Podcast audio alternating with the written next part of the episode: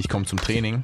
Also ich komme, ich gehe in eine Trainingseinrichtung und nicht in eine Therapieeinrichtung. Und ich bin freiwillig hier und ich bin hier, weil ich weiß, dass ich was machen muss, was gut für mich ist und nicht, weil ich ein sechser Rezept vom Arzt bekommen habe. Einem Menschen, dem irgendwas wehtut, zu helfen, dass es ihm nicht mehr wehtut. Und das einfach nur in Anführungszeichen durch Bewegung. Du kannst die Leute begleiten, du kannst sie guiden, du kannst ihnen helfen auf ihrem Weg, du kannst sie die Richtung zeigen, aber den Weg gehen muss jeder Mensch selber. Ja. Ganz wichtig. Herzlich willkommen zum MTMT Podcast, der beste deutsche Fitness-Podcast der Welt. Hier sind eure Hosts Andreas Klingseisen und Christopher Herrmann. Was bringt dir dein 200 Kilo Deadlift oder dein Sixpack, wenn du dich nicht wie ein Mensch bewegen kannst und es dir am Ende vom Tag eigentlich scheiße geht? Wir geben bessere Antworten auf die Fragen der Fitnessbranche.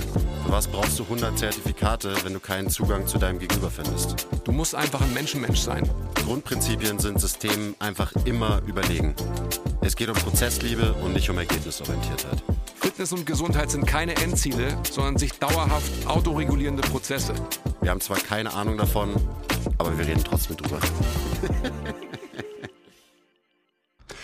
okay, herzlich willkommen zum MTMT Podcast.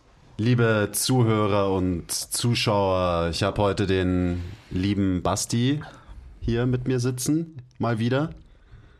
Schön, dass du da bist, Basti. Danke. Herzlich willkommen zur Folge 139. Folgennummer weiß nämlich ich. Der weiß es tatsächlich. Ich hoffe nämlich. tatsächlich, dass es jetzt auch stimmt, aber ich 95% ist es Folge 139. Ja, das wird schon stimmen. Ähm, heutiges Thema, und deswegen habe ich mir auch den Reha-Basti geholt, ist Reha. Also Reha im Training oder Reha-Training oder wie man auch immer das nennen will. Ähm, der Auslöser dafür waren so ein bisschen die QAs. Deswegen sitzen auch die QA-Guards hier an den Mikrofonen. Wir kriegen immer wieder Fragen, was soll ich machen? Ich habe das und mir tut das weh und ich hatte die Verletzung und was soll ich machen? Und wir können nie eine Antwort drauf geben, weil es halt einfach unmöglich ist, erstens in 15 Sekunden sowas zu erörtern und zweitens ist es auch unmöglich, irgendwelche Ferndiagnosen zu stellen. Klar kann man Empfehlungen geben und so weiter. Und deswegen dachten wir uns, wir nutzen einfach mal dieses tolle Format, den Podcast, um einfach mal ein bisschen über dieses Thema zu reden. Also was bedeutet Reha für uns? Wie gehen wir an die Sache ran? Wie denken wir drüber nach? Und so weiter und so weiter. Und äh, es kann gut sein, dass es auch noch eine zweite Folge gibt, aber wir fangen heute einfach mal an Genau. mit diesem Thema. Und ähm, so als kleinen Disclaimer vorneweg. Ähm, wir sind keine Physiotherapeuten, wir sind Trainer. Und das ist so. Das sage ich auch immer wieder gerne, auch wenn viele Leute äh, uns irgendwie gerne mal verwechseln. Und vielleicht denken sich jetzt manche so, ja, die haben aber kein Recht darüber zu reden, über Reha, weil das sind keine Physios, das sind ja Trainer. So, ja, man muss als Trainer auch unbedingt wissen, wann man eben ähm, einen Kunden wegschicken muss zu einem Arzt oder zu einem Physio und wann halt irgendeine Problematik den eigenen ähm, Horizont übersteigt. Das muss man ganz genau wissen als Trainer, darum soll es heute aber gar nicht groß gehen. Aber auf der anderen Seite ist es ja auch so, dass die guten Physios inzwischen checken, dass die beste Behandlungsmethode Training ist für die meisten Probleme von den Leuten. Die meisten Probleme. Und dementsprechend ist es dann so, hm, dann haben wir vielleicht doch die Berechtigung, über diese Themen zu reden, weil wir sind ja Trainer und wir machen das schon seit Jahren. Und klar, Physios kommen nach und nach drauf. Ähm, und die meisten trainieren ja hauptsächlich mit ihren Leuten und machen halt wenig so diese klassischen manuellen Interventionen und so weiter, was halt noch so früher irgendwie der Standard in der Physiotherapie war. Kurz gesagt, ich glaube, Physios können eine Menge von Trainern lernen, auch wenn es um Reha geht, weil Training ist gleich Reha und Reha ist gleich Training. Das hat schon der, der kluge Charlie Weingroff gesagt vor, vor Jahren. Also es ist eigentlich auch nichts Neues. Ähm, aber für manche ist es halt noch was Neues. Ja. Und ich finde, wir sind absolut berechtigt dazu, darüber zu reden, weil, es, 100%. weil weil Reha, Training, Training, Reha, was ist Training am Ende? Es ist Bewegung und Bewegung ist das Allheilmittel für alles.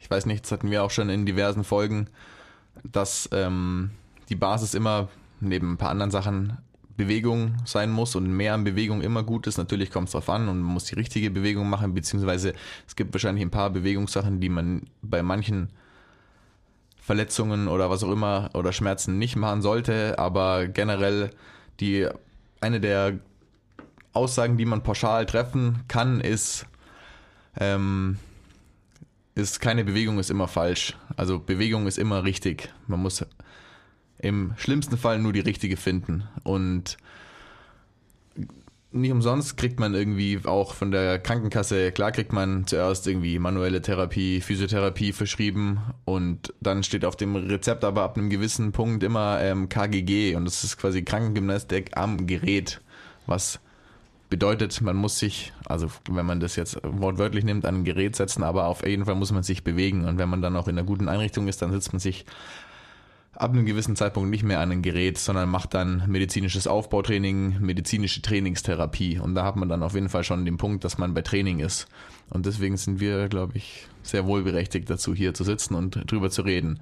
Vor allem, weil ich KGG 1 und 2 habe lizenziert.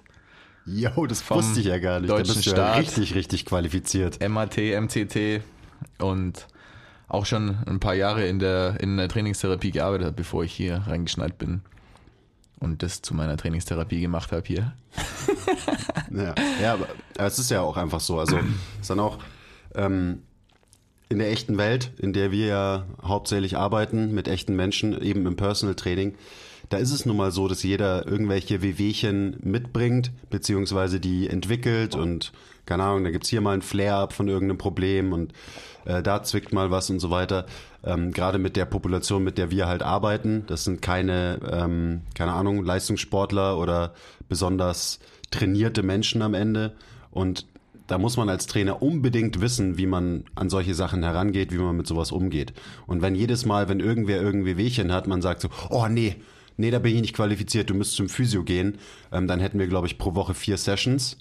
ähm, und alle Physios würden sich natürlich sehr, sehr freuen. Aber das ist nur nochmal so der Kontext, wo wir herkommen, was wir tatsächlich machen. Ähm, und deswegen ist es für Trainer wichtig, zu wissen, wie man umgeht mit solchen Fällen und wie man mit diesem Thema Reha umgeht. Und genauso wichtig ist es eben für Physiotherapeuten, ein bisschen besseres Verständnis für Training und Bewegung unter Last zu entwickeln. Und ich glaube, das ist so, da hapert's noch so ein bisschen. Da können eben die Trainer sehr viel von Physios lernen und die Physios auf der anderen Seite sehr, sehr viel von Trainern lernen. Also so Heal the World mäßig. Wir müssen, müssen da echt zusammenarbeiten. Ist wichtig, ähm, damit wir am Ende unseren Kunden halt optimal weiterhelfen können. Ja. Genau, das wäre das wär jetzt mal so der, der Disclaimer vorweg. Und ähm, wir können ja mal so anfangen, weil du bist ja der Reha-Basti, Ja. dass du mal erzählst, warum du der Reha-Basti bist und warum du dich auch so für das Thema so interessierst. Und das ist ja auch so ein bisschen dein, dein Steckenpferd hier bei uns. Ja, ich weiß gar nicht, warum ich zum Reha-Basti wurde, aber Weil ich gesagt habe, dass du der Äh, Reha-Basti Genau, so bist. wurde ich zum Reha-Basti, also hätten wir das schon mal geklärt. Nein, weil ich, wie gesagt, ursprünglich in der Therapie gearbeitet habe und das auch eigentlich immer mein, oder ich dachte, das ist mein Ziel, quasi da zu arbeiten, weil ich das für mich selber als, keine Ahnung, Bestätigung wahrscheinlich brauchte, dass ich Leuten irgendwie äh, mit einem therapeutischen Hintergrund ähm, helfe, um nicht nur der Trainer zu sein, in fetten Anführungszeichen, bis ich dann irgendwann in meinem eigenen Kopf so weit war, ähm, als ich nämlich hier gelandet bin, dass ich gelernt habe, dass man das nicht nur in einem Therapie-Setting machen kann, beziehungsweise dass der Bedarf eigentlich mindestens genauso groß ist, einfach so jedem Menschen irgendwie im Training quasi helfen zu können, wenn man ein gutes, auch ich sage jetzt mal therapeutisches Verständnis für Bewegung hat und weiß, wenn irgendwo was zwickt, man einen viel, viel größeren Mehrwert für die Person in dem Moment hat, als sie einfach nur zu trainieren, was überhaupt auch nichts Verwerfliches ist, was ich hier auch zum großen Teil eigentlich hier mache. Plus, was dann auch dazu kommt, ist, dass ähm, die, die Einstellung von Menschen in einem Setting, wie wir das hier haben, eine ganz andere zu ihrer Verletzung ist oder zu ihrem ähm, zu ihrer nötigen Therapie quasi oder zu ihrem Wiederaufbau, wenn sie quasi wirklich selbst schon verstanden haben, hey, ich komme jetzt hierher und ähm, ich komme zum Training. Also ich komme, ich gehe in eine Trainingseinrichtung und nicht in eine Therapieeinrichtung und ich bin freiwillig hier und ich bin hier, weil ich weiß, dass ich was machen muss, was gut für mich ist und nicht, weil ich ein sechser Rezept vom Arzt bekommen habe und jetzt hier bin, aber überhaupt nicht weiß, warum ich hier bin und wie. Jetzt muss ich mich bewegen oder was? was Genau. wo bin ich jetzt gelandet? Ich, ich bin zwar hier, Kann man nicht also ich bin jetzt hier und jetzt heil mich bitte. Ja, und nichts gegen rumdrücken. Das hat auf jeden Fall auch seine Berechtigung, wollte ich gar nicht sagen, aber genau, und deswegen ist es für mich einfach schon mal eine, ähm, eine ganz andere Basis, wie ich mit Menschen arbeite. Und natürlich haben wir auch viele Kunden und Leute, die hier trainieren, wo man auch erstmal viel Redearbeit leisten muss, damit die Leute verstehen, ah, okay, ich habe ja eine gewisse Eigenverantwortung für mich und muss selbst was machen, damit es mir gut geht. Und wir hatten das kürzlich erst ähm, oben im Gym, dass es trotzdem immer wieder erstaunlich ist, wie sehr man die Leute erstmal dazu bringen muss, bis sie verstehen, dass es wichtig ist, dass sie selbst was tun.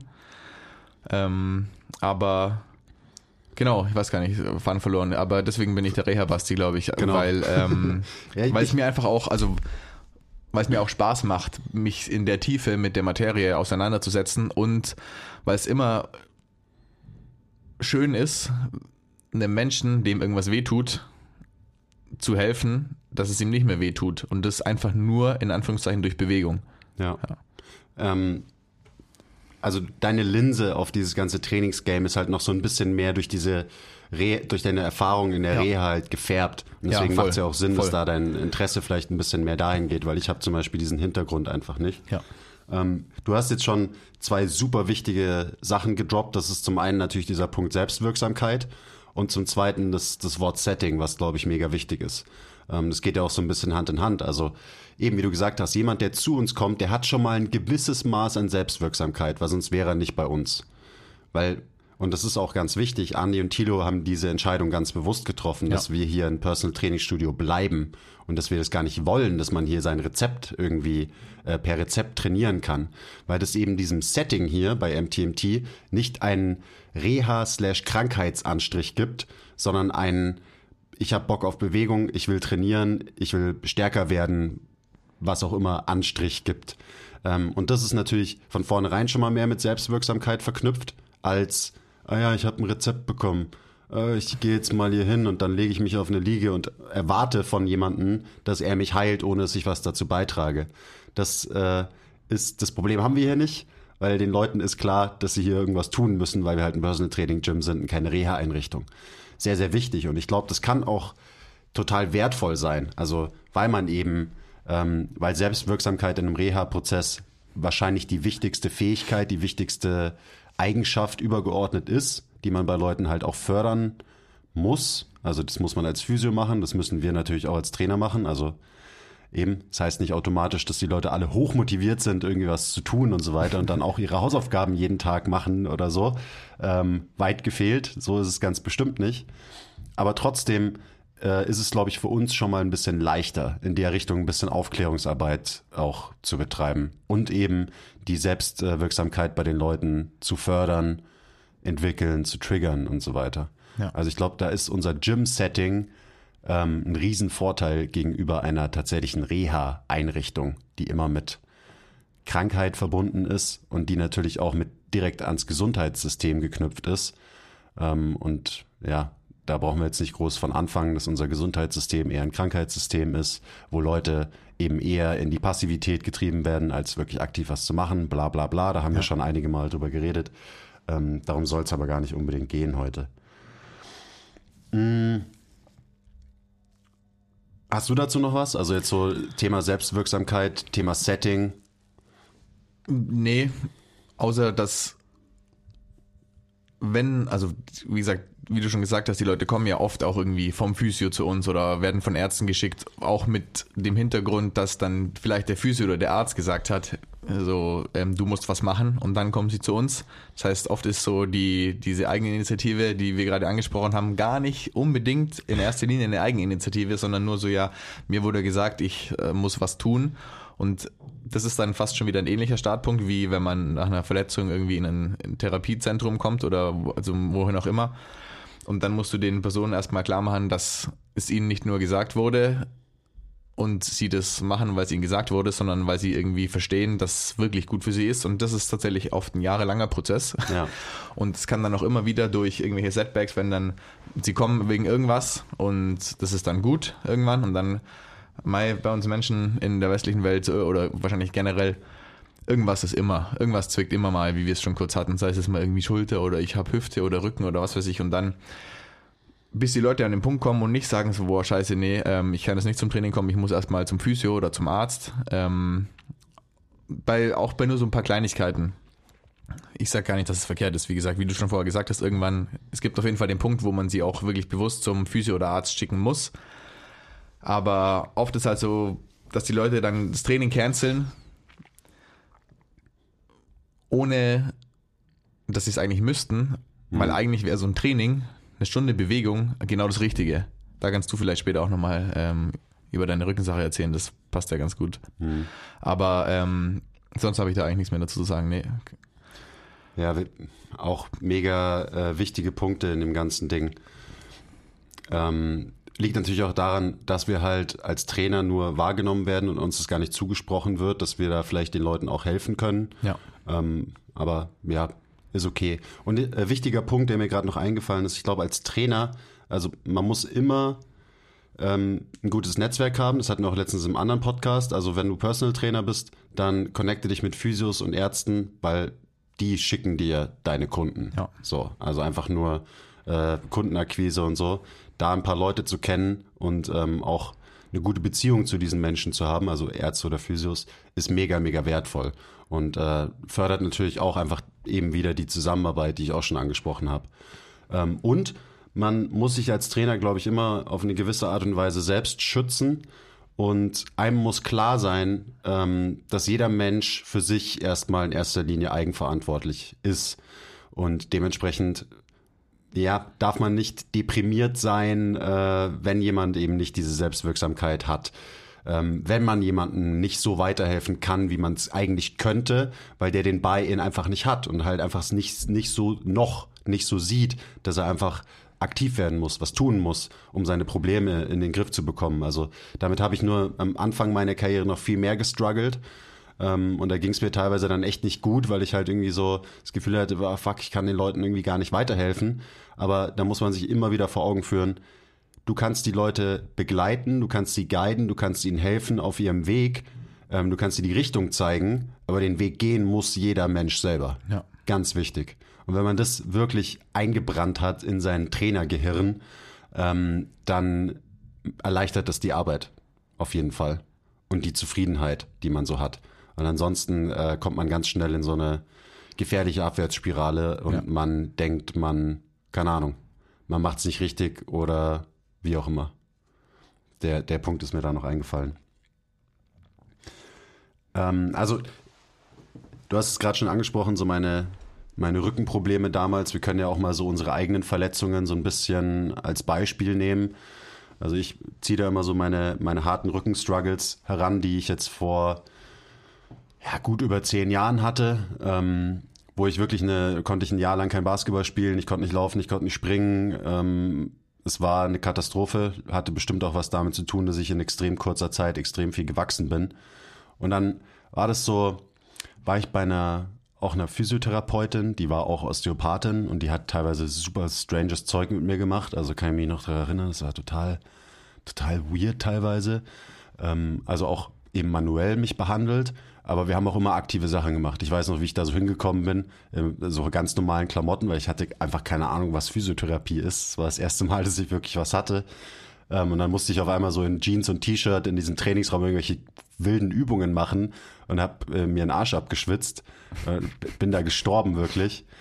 Ähm, und das war, das war wirklich heftig. Also es hat mir hart, hart zu schaffen gemacht. Und dann war das so, ich war bei der eben auch so ganz klassisch in Behandlung, habe da meine, mein Rezept bekommen. Und meine Rückenprobleme waren irgendwann von einem auf den anderen Tag einfach weg. Und der Tag, wo es weg war, es war auch nach einer Session eben mit, mit meiner Therapeutin damals. Und es ist so, also wie ich da jetzt heute drüber nachdenke, so warum war auf einmal alles weg? Weil man könnte ja meinen, so ja gut, dann hat sie einfach quasi den, den genau richtigen Knopf gedrückt in der Session davor. So eben mit manueller Therapie im wahrsten Sinne des Wortes den richtigen Trigger gedrückt oder was auch immer oder so. So könnte man darüber nachdenken und so denken auch die meisten Leute, die sich nicht mit dem Thema beschäftigen, darüber nach. Eben, hey, ich lege mich hier hin, heil mich, heil mich jetzt. Ja. Und da muss man, das hat lang gedauert, da muss man sich überlegen, wie, wie funktioniert denn der Mensch? Und ich sage mit Absicht der Mensch und nicht der menschliche Körper, weil allein diese Trennung von der menschliche Körper und der Geist, so die Trennung macht ja keinen Sinn. So funktioniert es nicht. Also eben, wenn man sich das biopsychosoziale Modell anschaut, dann ist irgendwie klar, so die, alleine diese Trennung macht schon keinen Sinn. Und ähm, ich will meiner äh, Therapeutin von damals nichts absprechen. Die hat bestimmt einen guten Job gemacht und sie hat mich eben geguidet auf meinem Weg, wieder schmerzfrei zu werden.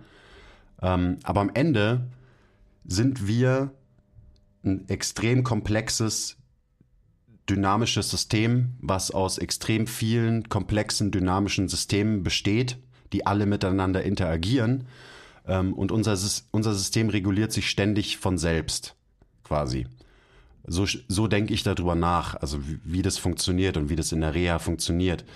Ähm, und ich glaube einfach, so die hat mir bestimmt gute Inputs gegeben, also auch eben durch die aktiven Sachen, durch die passiven Maßnahmen.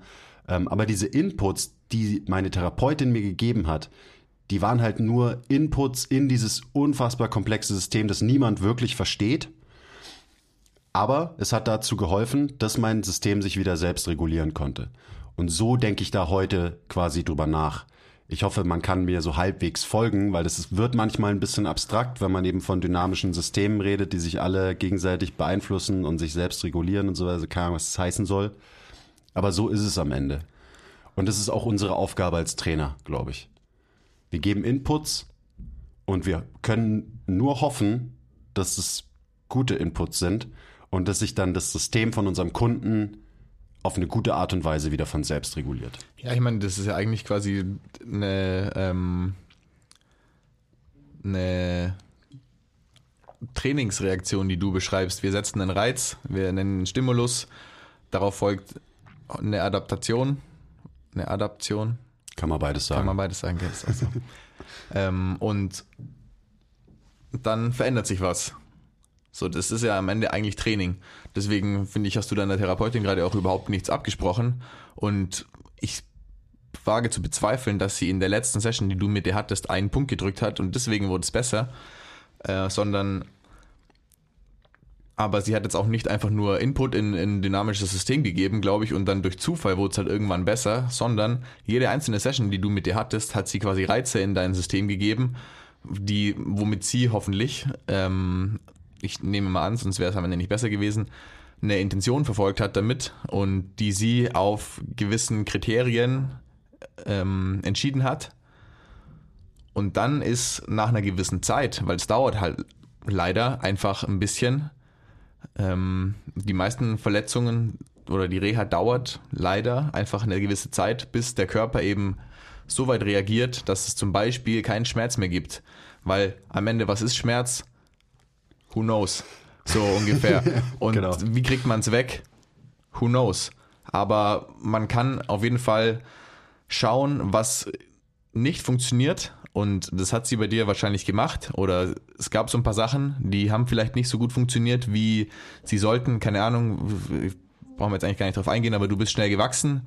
So, dein Skelett ist schneller gewachsen als irgendwie deine, dein, ähm, keine Ahnung, dein dein Muskelskelett quasi hinterhergekommen ist oder manche Sachen haben dann vielleicht noch nicht ganz die Funktion erfüllt, die mein sie hätten. Mein Hirn ist auch nicht hinterhergekommen. Dein Hirn ist auch nicht hinterhergekommen. Die, also ist ja auch wurscht, auf jeden Fall hat sie dir dann Übung gegeben um, und so weiter, damit dein Körper wieder mit sich selbst klarkommt, wie du schon gesagt hast. Mhm. Das System reguliert sich selbst.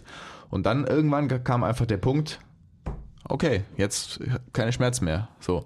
Ist man dann am Ziel, nur weil die Schmerzen wechseln? Nee, wahrscheinlich nicht. Du hast dann natürlich auch ganz fleißig weiter trainiert und deine Sachen gemacht, um weiterhin so groß sein zu können, wie du bist, ohne dann Probleme zu haben. Und ähm, so, ja, genau, deswegen kannst du deiner Therapeutin, äh, musst du dir da keine Gedanken machen, dass du dir irgendwas absprichst, so, weil sie hat auf jeden Fall einen guten Job gemacht, würde ich sagen. Hundertprozentig. Wenn sie nicht den einen Punkt recht. getroffen hat. Oh mein, oh mein Gott. Ja. Schreibt mal in die Kommis, ob wer halt hat recht ähm, sinnvoll oder nicht sinnvoll ist. Aber also diese, diese extreme Komplexität, die kann einen natürlich auch erstmal hart verunsichern. Und deswegen sind natürlich so Quick-Fix-Lösungen auch sehr, sehr beliebt bei den Leuten, weil das eben diese, ähm, dieses, so wie du gerade gesagt hast, who knows, so diese Ungewissheit und diese Komplexität. Jeder, der das in einem System packt und sehr, sehr, sehr vereinfacht und eben sagt so, ja, ja, du musst einfach nur diese Triggerpunkte hier drücken und dann wird alles gut. Nur jetzt als blödes Beispiel. Das ist natürlich sehr, sehr attraktiv, weil das gibt einem Sicherheit und holt einen raus aus dieser Ungewissheit. Aber in dieser extremen Ungewissheit und in diesem who knows Gefühl, da, da schwimmen wir Bewegungstherapeuten, egal ob Physiotrainer oder was auch immer. Da sind wir immer drin. Ja. Ähm, und das ist, das muss man akzeptieren und das ist auch okay. Aber wenn dir halt irgendwer erzählt, er hat den Fix für irgendein komplexes Problem und der Fix ist sehr, sehr einfach, diese eine Übung zum Beispiel oder diese drei Übungen oder so, dann, ähm, dann weißt du von vornherein, dass das Quatsch ist. Das ist auch natürlich ein guter Bullshit-Detektor für, für uns jetzt, weil wenn jemand halt sowas verkauft, dann weißt du schon mal, der hat es nicht verstanden. Ähm, oder er hat es verstanden, aber er macht es willentlich, um, keine Ahnung, Geld zu verdienen, ähm, wie auch immer. Ähm, also das, das ist ein wichtiger Punkt. Niemand hat es gecheckt. Niemand versteht, wie der menschliche Körper funktioniert äh, genau, weil es einfach ist halt nicht möglich. So wir verstehen, keine Ahnung, wie, wie das Universum funktioniert, besser als wie unser eigener Körper funktioniert, der Bewegungsapparat und so. Weil wir einfach so komplexe Wesen sind, das ist abgefahren. Unser Körper ist ja ein Universum an sich eigentlich, oder? Da gibt es doch immer diese Vergleiche, dass unser Gehirn größer ist eigentlich als irgendwie alle Galaxien zusammen, weil es so ein krasses neuronales Netzwerk ist. Weiß nicht genau deswegen. Ja, Und also die, unser, unsere Gehirne sind die komplexeste Struktur, die wir bis jetzt gefunden haben. Ja. Und wir haben ganz schön viel entdeckt, wir Menschen, so eben wenn wir so in den Weltraum gucken. Aber wir haben noch nichts gefunden, was komplexer ist als unser eigenes Gehirn. ja, crazy. Und das Gehirn ist nur ein Teilsystem von dem ganzen Menschen. Das Gehirn steuert alles. Und das. Gehirn selber ist auch wiederum nicht ein dynamisches System, sondern das Gehirn selber besteht auch aus vielen dynamischen Systemen, die auch miteinander komplex Ja. interagieren, sich selbst organisieren. So, und deswegen, ganz wichtiger Punkt, den du gerade gesagt hast, äh, da wollte ich kurz darauf zu sprechen kommen, in Bezug auf die QA-Fragen, die wir immer bekommen, um da mal kurz den, die Kurve zurückzukriegen. Danke. ähm, dass genau aus dem Grund, dass alles so komplex ist und so, gibt's eben nicht eine Übung für eine Problematik. Und wie du sagst, jemand, der das so verkauft, irgendwie mach, wenn du das und das hast, mach das und das.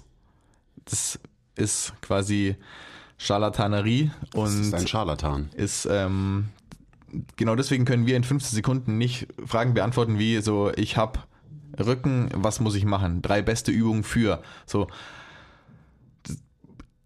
geht einfach nicht.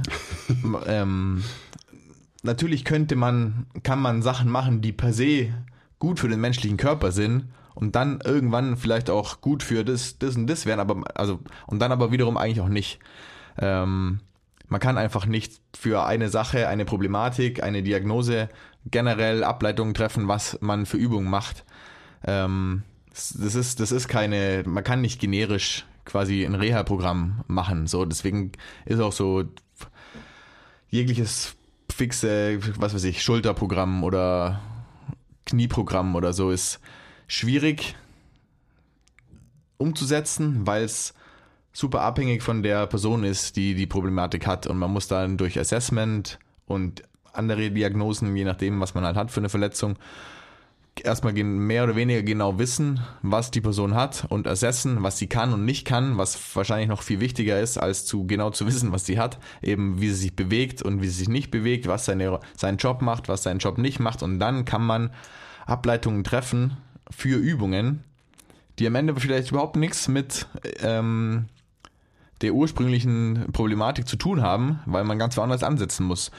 Und das ist einer der wichtigsten Punkte, weswegen wir nur so ungern Fragen im QA über, ich habe die Verletzung, was muss ich tun, beantworten, weil wir es einfach nicht können. Und weil wir auch denken, dass es quasi niemand kann. Genau, wir, wir, äh, wir wissen, dass es niemand kann. Ja. Ähm, trotzdem gibt's ja auch da, also gerade wenn du so redest von ähm, ein generisches Sch- Schulter-Reha-Programm oder so. Das heißt auch nicht, dass sowas schlecht ist. So, also das muss man auch wieder differenziert sehen, weil wenn so ein Programm aus ähm, sinnvollen Übungen und Bewegungen besteht, dann wird es für die meisten nützlich sein. Ja. Einfach nur, weil es Bewegung und Training ist. Und dann ist es vielleicht auch gar nicht so wichtig, wie ähm, toll diese, dieses Programm zusammengestellt ist, sondern äh, dann reicht es eben, wenn es ein paar generische Übungen ist, weil eben, wieder zurück zum Anfang, Bewegung ist halt da die beste Medizin, die wir haben für die meisten Probleme. Da wird es immer Aus, Ausnahmen geben, aber genau deswegen funktionieren halt, können auch generische Programme super funktionieren, Ja. weil du halt einfach ja, das machst, was du machen musst. Du wirst aktiv. Und das sind auch so, wenn irgendwer sagt, so, ja, mir tut das weh und so. Du kannst natürlich generelle Empfehlungen geben, wie zum Beispiel, ja, ähm, schläfst du acht gut, stehst du, schläfst du gut und schläfst du ähm, acht Stunden jede Nacht. Das ist eine generelle Empfehlung, die hilft jedem weiter. Vor allem, Ja. wenn jemand halt, äh, keine Ahnung, nur fünf Stunden schläft. Bewegst du dich allgemein genug im Alltag? Bist du aktiv genug so? Das sind allgemeine Empfehlungen, die Sinn machen. Aber das sind natürlich sehr globale Empfehlungen und keine drück diesen Punkt, bohr dir dieses, diesen Plastikdildo genau Ja. da rein ähm, und so weiter halt. So was, was es halt eben so für diese komischen Quickfix-Lösungen gibt, die keine Quickfixe sind. Und da kommt dann auch noch dazu, wichtiger Punkt, weil du eben gerade, das hast du gerade auch gesagt, ähm, ich habe es in, letztens in der Skill-Meeting-Präsentation zum Thema Reha-Training das dreckige Geheimnis der Reha genannt. Das dreckige Geheimnis in der Reha ist Zeit. Ja. Weil wir uns ständig selbst regulieren ähm, und weil unser Körper eigentlich kein Interesse daran hat, dass dauernd irgendwas wehtut und dass er die ganze Zeit eben dieses, dieses Signal Schmerz irgendwie senden muss, ähm, ist unser Körper eigentlich bemüht, ähm, eben Schmerzen irgendwie nach und nach wieder abzubauen, sage ich jetzt mal. Ähm, und es passiert halt oft über Zeit. Und das ist dann auch so die Sache, wieder zu mir zurück. Vielleicht wäre genau an dem gleichen Tag mein Schmerz komplett weg gewesen, ohne dass ich zur Physiotherapie gegangen wäre. Ich, ich weiß es nicht. Wahrscheinlich nicht. Das hat es bestimmt beschleunigt. Aber oft ist es so, dass halt ein Therapeut sagt, ja, du hast keine Schmerzen mehr, weil ich der beste Therapeut der Welt bin. Aber, dreckiges Geheimnis, vielleicht ist der Schmerz einfach nur weggegangen, weil es halt einfach ein paar Wochen vergangen sind und dein System sich wieder selbst reguliert hat. Und natürlich ist es auch wieder kein Schwarz-Weiß, sondern du kannst natürlich diesen Prozess gut unterstützen. Da sind wir dann wieder bei dem guten Input, den du, ähm, den du in das System reingeben kannst als Trainer oder Therapeut. Aber es ist trotzdem ein wichtiger, wichtiger Faktor, Zeit. Und viele, ähm, ja, viel in der Reha wird einfach nur, bin ich fest von überzeugt, durch diesen Faktor Zeit geheilt, sage ich jetzt mal. Kleiner Break. Wenn euch gefällt, was wir machen und ihr uns unterstützen wollt, zeigt uns ein bisschen Liebe, gebt uns Feedback, teilt die Folge, supportet uns auf Patreon. Den Link findet ihr in der Beschreibung. Und jetzt geht's weiter mit der Folge. Ja, unbedingt. Und ein Punkt noch dazu. Wenn man sich anschaut, wie viele Herangehensweisen es gibt, wie viele Modelle es gibt, wie viele Systeme es gibt in der Reha und was man alles machen kann. Und irgendwie scheint ja alles zu funktionieren. Und dann äh, kommen aber die Evidenzkrieger und sagen so, ja, nee, das, das ist Quatsch, das hat keine Evidenz. Aber für manche Leute funktioniert es trotzdem, für andere funktioniert es nicht. So wie, wie können verschiedene Modelle gleich gut teilweise funktionieren, obwohl sie komplett andere Herangehensweisen haben? Eben, erste Linie kommt da wieder die Kom Komplexität ins Spiel ähm, und auch wieder der Faktor Zeit. Vielleicht ist es gar nicht so wichtig, was du genau spezifisch machst. Vielleicht ist es nur wichtig, dass du halt Zeit verstreichen lässt und auch noch aktiv bist in dieser Zeit. Und das ist vielleicht so das global gesehen das Beste, Genau, die meisten kannst. haben halt Bewegung in den Programmen die, oder in den ähm, Systemen, die du gerade gesagt hast. Genau. Sondern einfach Bewegung und Zeit ist vielleicht genau das, was vorher gefehlt hat oder was eben zu dem Problem geführt hat. Und dann hilft es auf jeden Fall schon mal. Nachhaltiger ist es auf jeden Fall, wenn man nicht einfach nur wartet, sondern auch Inputs in das System gibt, die versuchen, eine gewisse Richtung vorzugeben und eben, also die Richtung quasi, in der man das System von dem Schmerz heilt oder von der Problematik und so. Und klar gibt's auch gute Programme, das wollte ich noch kurz ähm, ergänzen. Und also gute generische Programme, so, ähm, die aber dann hoffentlich auch, wenn sie wirklich gut sind, immer so einen gewissen erzieherischen Charakter mit dabei haben und den Leuten erklären, warum sie was machen. Und ich meine, je nach Komplexität der Verletzung natürlich auch, ähm, kann man, du kannst es nicht, wenn du dir irgendwie, weiß ich nicht, Wenn du aus dem fünften Stock fällst und jeden Knochen gebrochen Klar. hast. Ja, oder, oder auch so. Ob dann das oder wenn du- Schulter-Reha-Programm so viel ja, bringt. genau. Oder halt, oder halt, wenn du weißt, wenn du akut irgendwie deine Rotatorenmanschette gerissen hast und deinen Arm sechs Wochen in der Schlinge hattest und dann anfängst, ach ja, cool, jetzt mach ich das Schulterprogramm, wird nicht funktionieren. So, weil du deinen Arm die ersten, keine Ahnung, sechs Wochen, drei Wochen danach erstmal auf 30 Grad, dann auf 60 Grad bewegen sollst, darfst und kannst überhaupt schmerzfrei und dann machst du irgendwas und dann, oh scheiße, es tut weh, dann mache ich doch lieber nichts. Und dann gehst du wieder zu irgendjemandem und suchst dir Hilfe. Aber natürlich gibt es auch gerade zum Beispiel mit ähm, chronischen Sachen, wie ich bei meiner Patellatendinopathie. Ich habe mir auch natürlich super viel Input geholt, unter anderem durch ähm, generische Programme von Leuten, die es checken, von Leuten, die das schon jahrelang hatten. Und was halt erstmal war, ich habe mich dann aber, bevor ich mit dem Programm gestartet habe oder parallel dazu damit auseinandergesetzt und mir geschaut, ah, okay, warum, warum ist diese Übung da drin und warum macht es das und das und dann, okay, verstanden. Und wenn man da Bock drauf hat und wenn man da Zeit und Energie hat und auch ein gewisses Verständnis dafür, dann kann man das natürlich auf jeden Fall machen und sich ein generisches Programm holen, das gut ist. Hammer, finde ich super. Es gibt super gute zu allen möglichen Themen. Ähm, oder eben, man sucht sich professionelle Hilfe, was man ja, was quasi das gleiche ist. Ja. Und man hat sogar noch ein bisschen eine individuellere Betreuung, weil gerade bei vielen, bei vielen Bewegungen kommt es dann auch wirklich drauf an, wie man was macht. Vor allem, wenn man irgendwann an dem, also wenn man an dem Punkt ist und Probleme hat, die jetzt nicht durch eine akute Verletzung entstanden sind, also durch einen Sturz vom Dach oder so, oder eine ausgekugelte Schulter oder was weiß ich, sondern einfach nur durchs Leben, dann weiß man ja am Ende gar nicht genau, warum das Problem existiert. Und man kann sich keinen, also man hat klar, man hat Schulter oder man hat Rücken, aber dann holt man sich das Rückenprogramm und macht ein paar Hüftbeuger-Stretches und ein bisschen Core, aber irgendwie wird es einfach nicht besser. Also Ich dachte, ich So. muss nur mein Transversus Abdominis aktivieren und meinen Hüftbeuger, den genau, und, so äh, funktioniert so, das nicht. Das ist einfach auch ein Spektrum. Ja, es gibt gute Programme und es macht auch verdammt oft Sinn, sich einfach wirklich professionelle Hilfe zu holen, um individuell für sich ähm, Klar. schneller ans Ziel zu kommen. Die und am Chance Ende, ist so höher, genau, dass du halt für dich einen noch akkurateren, noch präziseren ähm, Ansatz und eine präzise Herangehensweise bekommst, Ja. wenn du halt wirklich einen Pro hast, der individuell genau. Und du hast gesagt, Zeit ist ein ganz wichtiger Faktor. Klar, ähm, only Davon time, kannst du ein äh, Lied singen, gell? only time can heal the pain, so ungefähr. Aber man will natürlich so schnell wie möglich ans Ende von dieser Zeit kommen, wo man keine Schmerzen mehr hat und nicht einfach nur geduldig sitzen und warten, so ungefähr. Genau, weil Und- Sitz, Sitzen und Warten sowieso das Schlechteste Das ist, ist was das du machen Schlechteste auf jeden Fall, ja. Zeit funktioniert alleine wahrscheinlich auch ein bisschen, aber Zeit, Ja. Zeit funktioniert als heilender Faktor natürlich viel besser, äh, wenn du in dieser Zeit auch noch dich bewegst und irgendwie Sachen machst. Ja, logischerweise. Das müssen wir euch ja nicht erzählen. Das Genau. wisst ihr doch. Mann. Ja, nicht sitzen und warten, sondern spazieren und warten wäre schon mal auf jeden Fall noch eine, Noch eine generische eine, eine Empfehlung, generische ja. Empfehlung, die auch bis zu einem gewissen Punkt gut helfen könnte, Ja. wenn man nicht, wenn man sich nicht mehr mit der Materie auseinandersetzen will oder sich nicht irgendwie Hilfe holen will. War, wofür es überhaupt keine Berechtigung gibt. Holt euch Hilfe, egal ob es ein generisches Programm ist oder einfach ähm, ein Trainer, ein Physio, ein Arzt oder was weiß ich, je nachdem, was ihr natürlich habt. Das ist auf jeden Fall wichtig. Ja. Ja, wichtiger Und- Punkt und äh, kleiner Side-Rant, den, den ich ja auch immer wieder gerne starte. Hey, wenn du, wenn du Schmerzen hast und wenn du ernsthafte Schmerzen hast und das, was du dagegen tust, ist eine Frage in die ähm, Instagram-Fragebox reintippen, dann sind deine Prioritäten falsch verteilt. Ja.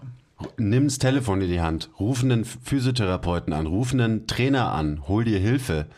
So, es kann doch nicht sein, dass das irgendwie deine, deine Lösung ist, dass du irgendwelche Trainer im Internet fragst, hey, was kann ich denn für eine Übung machen, damit meine Rückenschmerzen weggehen? So, hey Leute, nehmt das Ganze mal ernst und investiert mal ein bisschen Zeit und Geld in euch selbst und geht die Sache an. Aber gut, auch das ähm, Preaching to the Choir wisst ihr ja alle.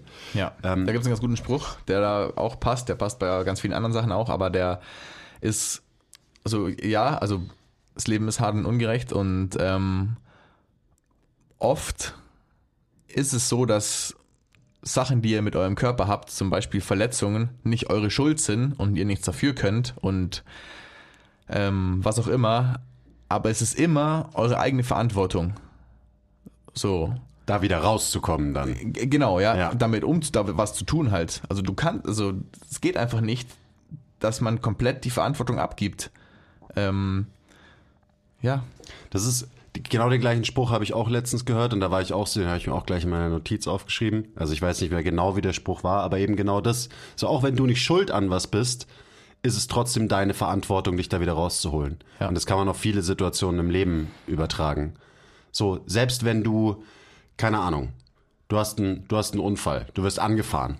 Überhaupt nicht deine Schuld, dir wurde die Vorfahrt genommen oder so. Natürlich ist es nicht deine Schuld, aber es ist trotzdem, und ja, das Leben ist hart, es ist trotzdem deine Verantwortung, die Reha in die Hand zu nehmen, auch wenn du nicht schuld bist an diesem Unfall. Das ist ein wichtiger Punkt.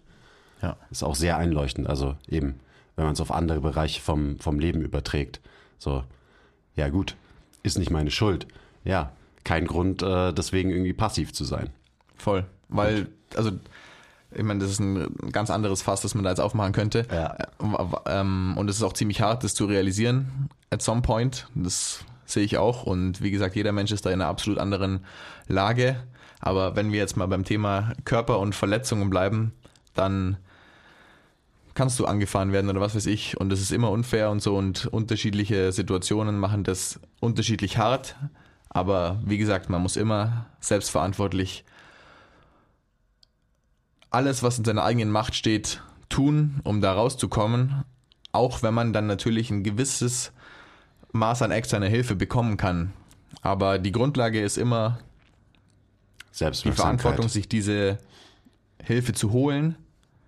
Ähm, ist immer selbstwirksam, ist immer bei sich selbst. Ja. Ja, die, die Akzeptanz dafür, dass man halt einfach selbst für sich verantwortlich ist. Ähm, ich würde noch mal kurz zurückkehren zu dem ganzen Punkt ähm, generische Pläne und so weiter, weil oft ist ja auch die, wenn wir dann doch auf solche Fragen antworten, dann ist die, dann ist so die Antwort immer so, ja, ähm, keine Ahnung, bring deine Biomechanik in Check, ich würde mir anschauen, äh, wie steht Becken und Brustkorb im Raum und so. Das ist immer so diese Antwort, weil das ist halt das, was wir machen, wenn jemand zu uns kommt. Und ich kenne jemanden, der hat auch ein generisches Programm geschrieben, was nicht in erster Linie ein Reha-Programm ist, aber was auch super als Reha-Programm in Anführungszeichen äh, äh, funktioniert. Ähm, das heißt Bastis Basics und es hat ein gewisser Basti Schüssler geschrieben, der zufälligerweise mir gerade gegenüber sitzt. Ähm, also vielleicht kannst du mal so ein bisschen drauf eingehen, was sind denn jetzt so biomechanisch, wirklich bewegungstechnisch die Qualitäten, die du in Bastis Basics quasi, die mit Bastis Basics gefördert werden Ja. und warum das höchstwahrscheinlich dann doch für jeden, der Knie oder Hüfte hat, auf jeden Fall was Sinnvolles ist, dieses Programm zu durchlaufen, ähm, weil es tendenziell eigentlich nur helfen kann.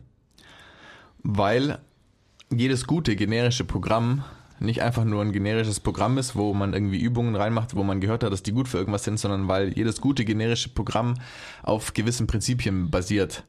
Und gewisse Prinzipien, auch wenn wir alle Menschen super individuell sind und so weiter, Wir haben trotzdem alle die gleichen haben Knochen, alle, alle gleichen Gelenke, alle mehr oder gleichen weniger Muskeln. den gleichen Körper, genau. Und deswegen funktionieren gewisse Prinzipien für alle Menschen. Was bedeutet, unsere Körper sollten gewisse Dinge können, gewisse Dinge nicht machen. Ähm, und dann läuft alles so mehr oder weniger. Und wenn man mehr oder weniger alles in Check hat und hier und da mal irgendwie ein bisschen Knie, ein bisschen Schulter, ein bisschen Hüfte, dann kriegt man das, wie gesagt, mit einer gewissen Eigeninitiative, Eigenverantwortung relativ gut hin durch Aktivität einfach. Und wenn man ein bisschen mehr machen will als spazieren gehen, dann kann man eben auch noch einen Schritt weiter gehen und versuchen, so die Basics von seinem Körper zu beherrschen und darum geht's eben in Bastis Basics und das ist ganz runtergebrochen, ähm, nur, nur ganz, ganz kurz. Ähm, ähm, Muss nicht kurz, kannst, du kannst ruhig elaborieren, weil da steckt ja so viel drin. Weil, weißt du, wenn du Ja. von Grundprinzipien redest, was du dir für Gedanken gemacht hast, als du dieses Programm eben entwickelt hast, Ja. war eben nicht so, ey, ich habe mal gehört, Clamshells sind eine gute Glute-Meat-Übung, die klatsche ich damit rein. Ja. Ähm, da, dann irgendwas ist mit äh, TVA muss man auch aktivieren, mache ich auch noch irgendeine Übung rein. So, du hast ja, Ja, nicht ganz. durchaus deutlich mehr Gedanken Auf jeden gemacht. Fall. Und wie ihr euch denken könnt, ist die Basis von allem, das habt ihr bei uns ja auch schon ähm, viel gelernt. Also klar, unter anderem so die Grundprinzipien waren Position Dictates Function, ähm, Atmen und Gehen Und wenn man das dann noch weiter spinnt, ist es auf jeden Fall, es geht immer los mit, mit Atmen, nicht mit Gehen, sondern mit Atmen erstmal. Und warum? Um eben Becken und Brustkorb in Check zu bekommen. Das sagen wir oft und das habt ihr schon oft von uns gehört wahrscheinlich. Was heißt das eigentlich? Man muss einen Stack finden, ähm, sagittale Kontrolle, wie auch immer ihr es nennen wollt. Aber das ist auf jeden Fall eine der, ähm, eine der Grundprinzipien. Das sind Bastis Basics. Erstmal versucht wird, den Check zu kriegen. Atmung, ähm, Becken und Brustkorb übereinander stacken, in eine gute Beziehung miteinander zu bringen, damit die darum herum liegenden Muskeln, also um das axiale Skelett quasi oder die Teil vom axialen Skelett sind, ihren Job machen können. Weil oft machen die bei uns Menschen nicht mehr ihren Job. Weil Position dictates Function. Genau. Und wenn man einen Muskel zum Beispiel in, einer, in eine gewisse Position manövriert durch eben Gelenkspositionen, ja, eben, Muskeln sind Sklaven ihrer Position. Ja. Und wenn man die Position verändert, kann man eben als Ableitung daraus auch die Aktivität von Muskeln wiederum verändern. Ja, genau. Und von Gelenken. Und dann hat man Becken und Brustkorb als Basis quasi geschaffen und in eine gute Position gebracht. Dann kann man quasi einen Schritt weiter nach außen gehen und oben im, oben im Oberkörper schaut man, okay, was macht das Schulterblatt? Kann man reachen? Kann man das Schulterblatt auch nach hinten ziehen? So hauptsächlich geht es aber um den Reach, weil um einen schön gestackten Brustkorb kann das Schulterblatt gut nach vorne gleiten, nach hinten gleiten und sich bewegen. Ist quasi frei, hängt nicht irgendwo fest. Auch nächster wichtiger Punkt. Ähm, same, same in der Hüfte, dass in ein Becken, das in einer guten Position ist, kann der jeweilige Oberschenkel kann sich der jeweilige Oberschenkel gut bewegen. Egal, ob es jetzt in die Hüfte shiften ist, ob es eine Innenrotation ist, eine Adduktion, eine Abduktion, eine Außenrotation. So, wichtiger Punkt. Einfach so können, arbeiten die Muskeln. Du hast gerade Glutmet gesagt. So Adduktoren äh, machen die, was sie machen sollen und sind nicht irgendwie super tight oder super konzentrisch ausgerichtet oder wie auch immer ihr es nennen wollt. Können die ihren Job machen, was eigentlich bedeutet, beim Gehen den Oberschenkel im Becken zu stabilisieren, was, wie gesagt, wo wir wieder auf der grundlegendsten Funktion sind von allem. So, und dann, wenn man die Kette noch weitergeht, das Knie, das macht dann eh einen guten Job, wenn die Hüfte und der Fuß einen guten Job macht. Also sind wir beim Fuß. Deswegen ist sowas wie ein Einbeinstand äh, ähm, einfach nur ein Einbeinstand in Anführungszeichen in Bastis Basics drin, um halt auch so zu lernen, okay, was macht denn der Fuß? Wie stehe ich überhaupt auf meinem Fuß? Kann ich pronieren? Kann ich supinieren? Was spüre ich überhaupt die Erde? Oder das klingt jetzt esoterisch, den Boden unter mir. Und eben mittlerweile coache ich das auch genauso an. So Erde, Erde mal deinen Fuß. Steh mal schwer auf deinem Fuß. So steh nicht irgendwie, steh nicht mit, steh nicht mit deinen Traps oder was weiß ich, sondern steh halt mal auf deinem Bein. Und Ja. wenn man diesen Einbeinstand, das ist eine super äh, underrated Übung, weil wenn man wirklich auf einem Bein steht und so richtig auf einem Bein steht und schwer auf einem Bein steht, dann ist es eine super krasse Übung für jeden Muskel von der großen Zehe bis zur Hüfte. Also dann merkst du dein Hintern, dein Oberschenkel, deine Hemmis, deine Wade, dein Fuß. Dann spielst du ein bisschen mit der Position. Belastung auf die Ferse. Oh, du spürst auf einmal mehr Glutes. Verrückt. Belastung auf dem Fußballen. Alles klar. Ich schieb hier rein. Dann spüre ich mehr Wade, was weiß ich. Und dann einfach mal das, diese sensorische ähm, Sensation zu spüren. Und das ist alles Teil von Bastis Basics. Also deswegen kommt auch, wenn man das Intro-PDF kriegt und dann das Video anschaut, wie ich da stehe und irgendwas rede, Anfang Januar, dass es halt auch super wichtig ist, die Übungen da zu spüren, wo ich in den oder wir in den Erklärungsvideos erzählen, wo man sie spüren soll. Und das Ganze nicht einfach nur zu machen, um es gemacht zu haben, sondern einfach mal, ah, okay, ja geil, die Übung ist hier. Und das meinte ich mit, man muss so ein bisschen Input mit solchen generischen Programmen kriegen damit man versteht, auf was es hinausläuft, damit man auch ohne, dass jemand quasi mit einem externen Auge drauf schaut und dich fragt, spürst du das da, spürst du das da, ähm, das sieht aber irgendwie nicht so aus, wie es aussehen soll, dass man dann auch die Übungen richtig macht, damit sie zu einem Ziel kommen. Weil oft bei, wie gesagt, bei Verletzungen geht es um so kleine, feine Details, dass man seine Adduktoren in, in dem Hipshift, in, in, dem, in dem Hipshift merkt, so zum Beispiel, damit alles seinen Job macht, wie es seinen Job machen soll. Weil wir halt auch, nochmal so fast, wir es überhaupt nicht aufmachen brauchen, so körperfern in unserer Wahrnehmung geworden sind, dass man überhaupt nicht mehr merkt, so, so ich meine, keine Ahnung, es gibt, es gibt so krasse Beispiele, wenn, so, so fast, Ja. fast so krass wie wenn man einer Person sagt, heb mal deinen rechten Arm und dann bewegt sich das linke Bein. So, das, also, ja. Und Genau. Ja, Shoutout an David Gray auf jeden Fall, der, der Ja. Ähm, sehr viel Input in den letzten eineinhalb Jahren gerade auf sowas hatte, also bei mir persönlich und der auf jeden Fall auch ein Meister darin ist, sehr gute generische Programme zu machen.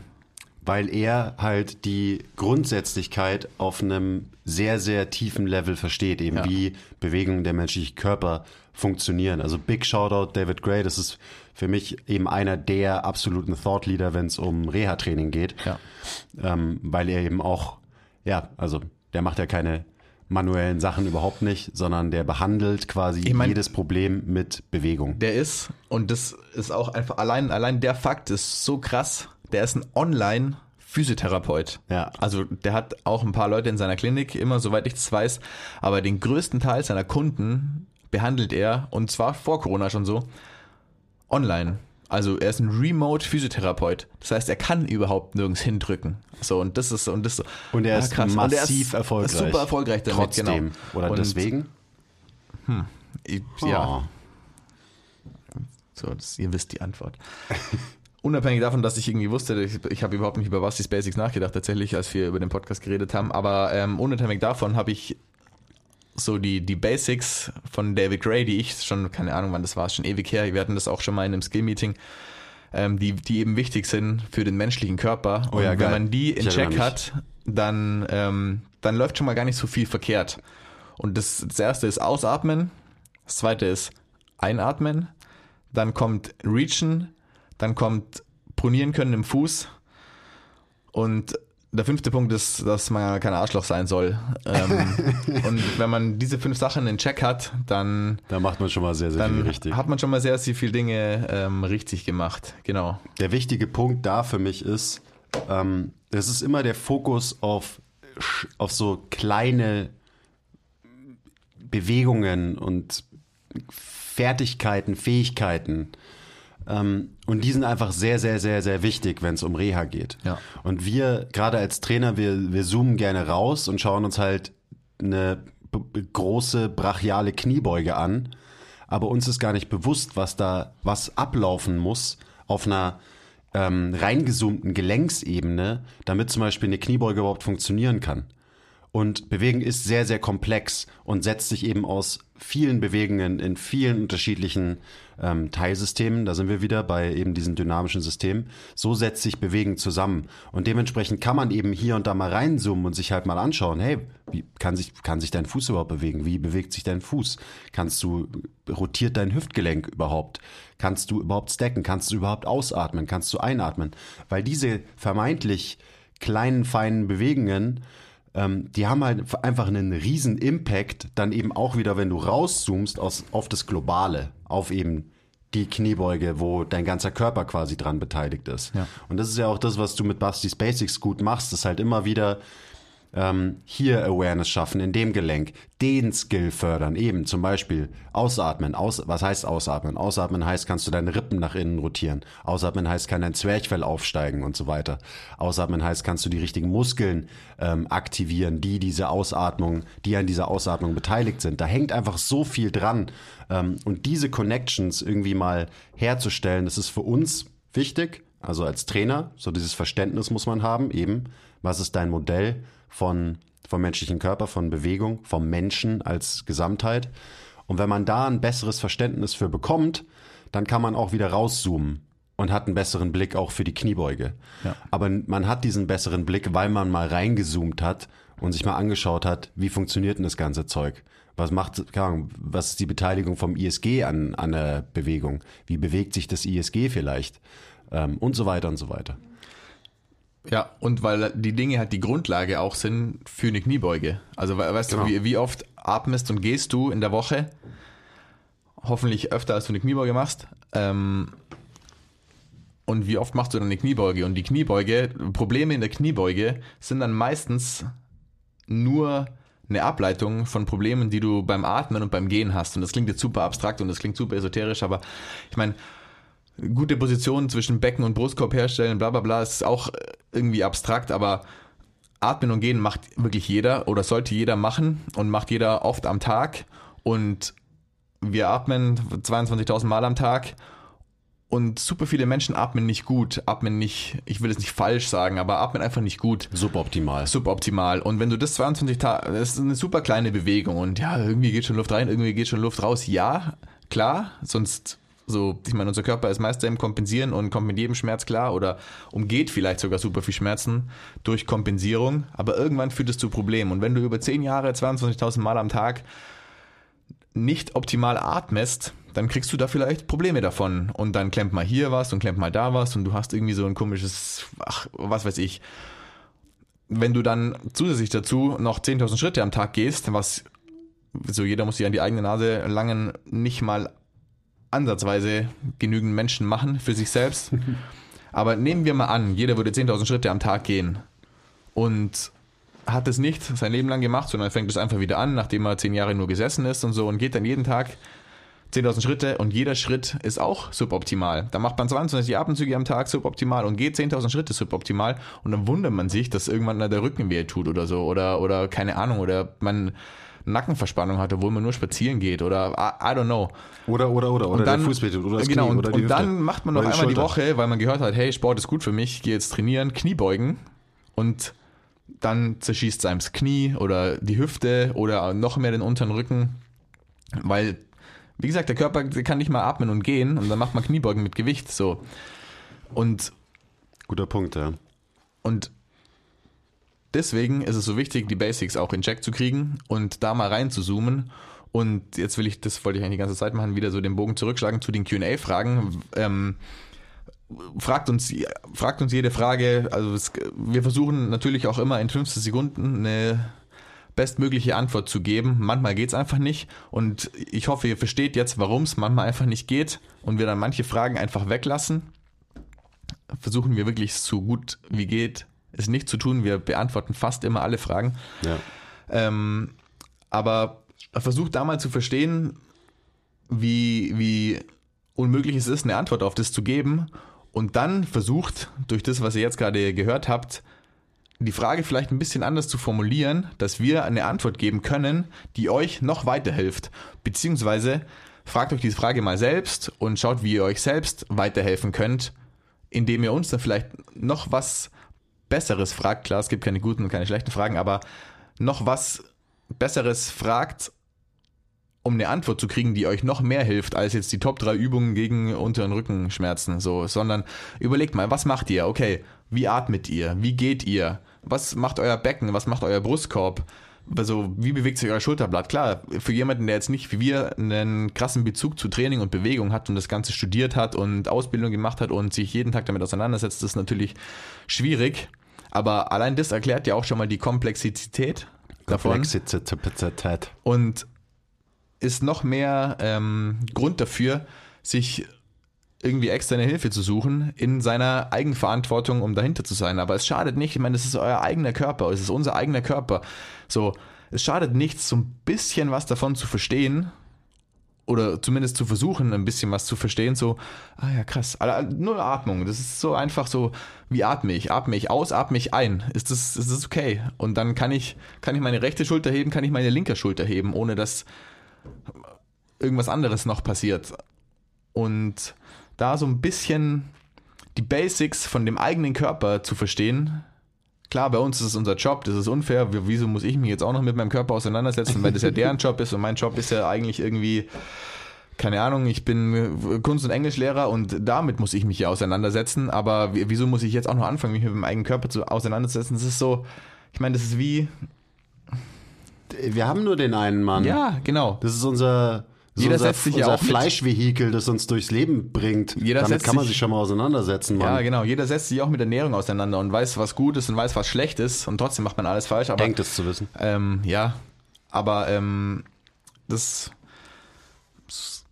ein gewisses Wissen über den eigenen Körper und zumindest das Wissen, dass man gut atmen soll und sich generell bewegen soll, ist schon mal, ist schon mal eine ganz gute Basis. Und wenn Und jetzt auch ein dann. Interesse daran. Also nicht nur ein Wissen, sondern einfach mal ein bisschen Interesse. Ja. Äh, Genau. Also ich, ich Einfach ich, so eine gewisse klar, Ich Auseinandersetzung. verstehe deine, deine Frustration, die durch gerade ein bisschen durchkommt, natürlich äh, total. Und nochmal so, was du gerade gesagt hast, ähm, die Fragen.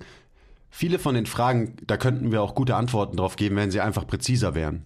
Ja. Wenn sie nicht so generisch wären. Weil auf eine generische Frage kriegst du eine generische Antwort. Ja. Und die generische Antwort ist bei uns dann, ähm, It ja, depends.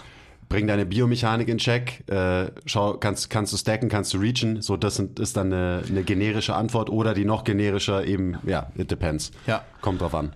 Aber kommt drauf an ist halt auch, ist keine zufriedenstellende Antwort und kommt drauf an ist vor allem, wird sehr, sehr gerne genutzt von ähm, Trainern und Therapeuten, ähm, um zu maskieren, dass sie keine Ahnung haben.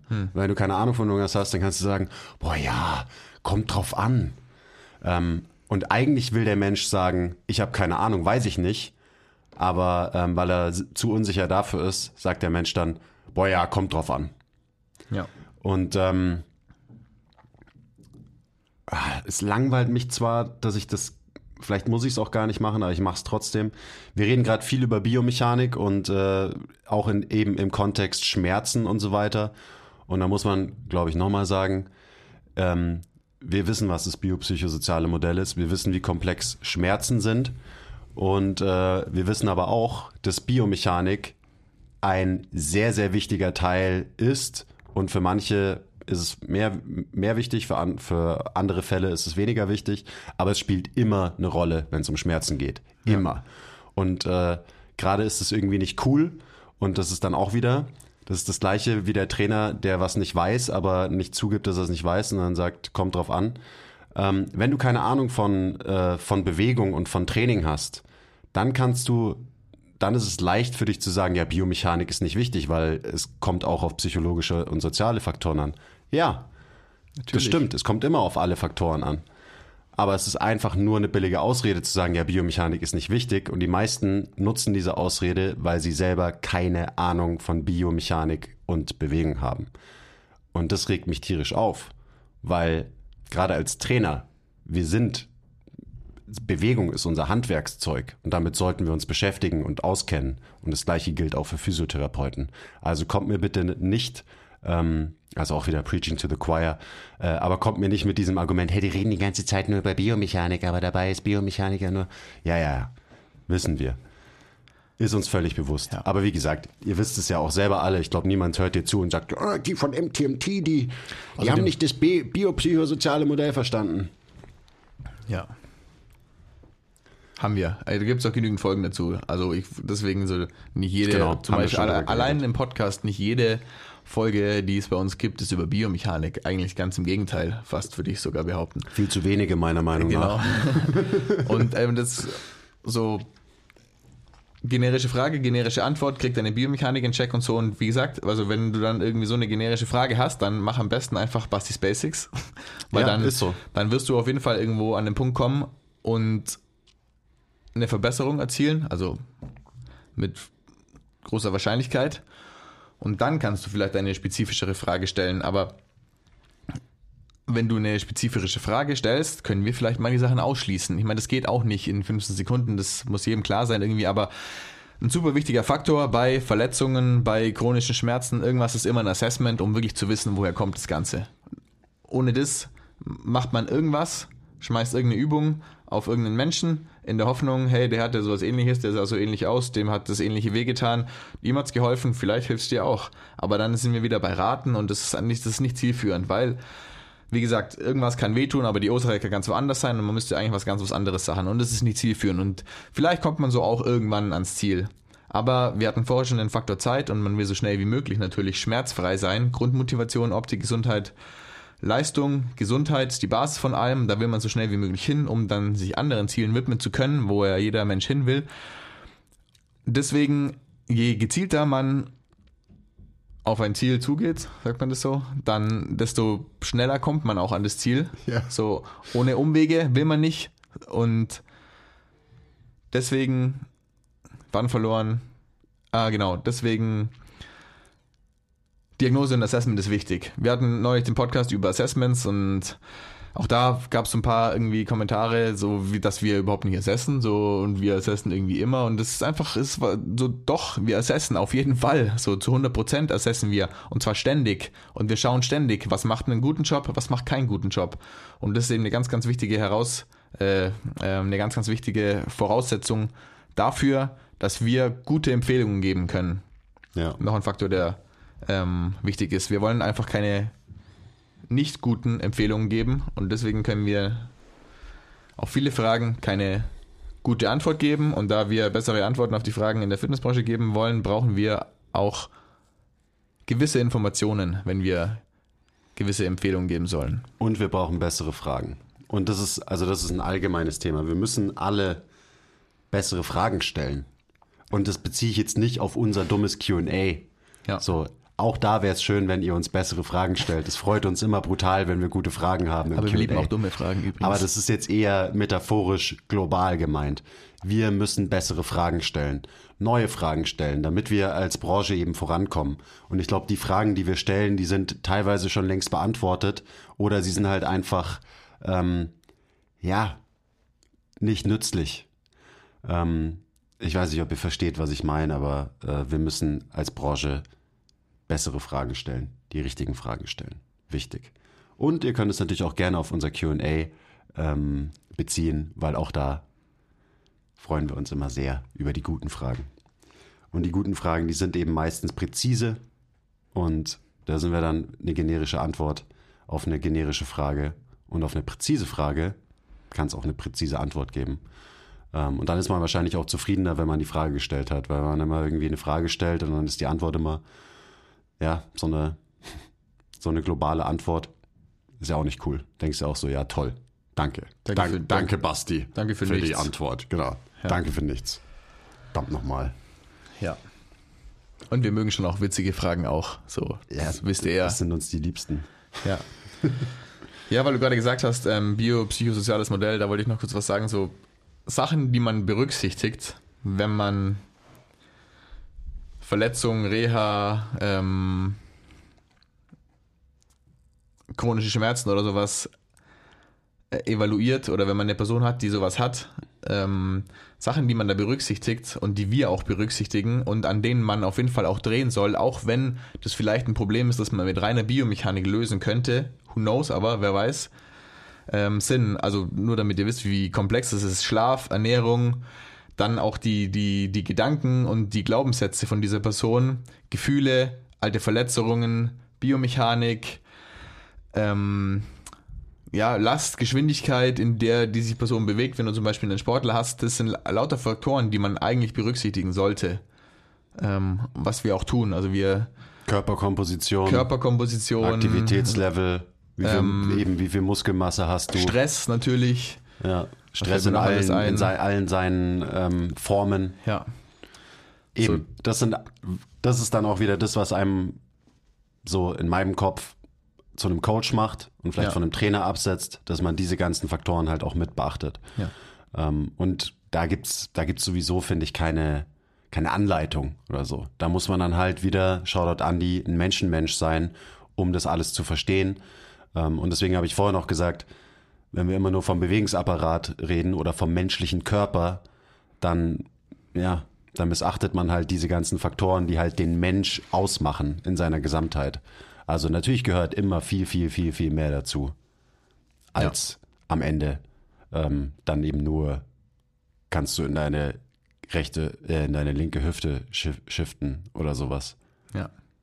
Trotzdem kann es für viele auch wiederum ein sehr wertvoller und wichtiger Bestandteil Ja, des großen. Ganzen sein. Und dann ist auch wiederum wichtig, wie viel Zeit hat man mit einem Menschen, um ihm zu helfen. Hat man 20 Minuten in einer Physiotherapie-Session, hat man vier Jahre am Stück, jeweils zwei Stunden Training die Woche im Idealfall, um langfristig mit dem Menschen zu arbeiten und ihm all das, was wir gerade besprochen haben, auch so nahe zu legen, dass dieser Mensch versteht, wie groß seine eigenen Möglichkeiten sind, dass es ihm gut geht, wenn man die Verantwortung dafür übernimmt, auch wenn das mit zweimal Training in der Woche bei einem Trainer ähm, eine externe Hilfe ist, aber trotzdem macht die Person die Sache ja selber. Die Person schläft selber viel oder mehr. Die Person isst besser. Die Person denkt vielleicht anders über gewisse Dinge nach. Die Person, was weiß ich. Geht zu Fuß zur Arbeit selber. Genau. Ich kann sie nicht Atmet tragen aus, als Trainer. atmet ein. Ja, atmet mehr aus. Wichtiger Punkt. Ja. Ja, also no, no, das war jetzt nochmal, finde ich, ein guter Abschluss, um eben nochmal euch dran zu erinnern, wie komplex dieses ganze Zeugs ist.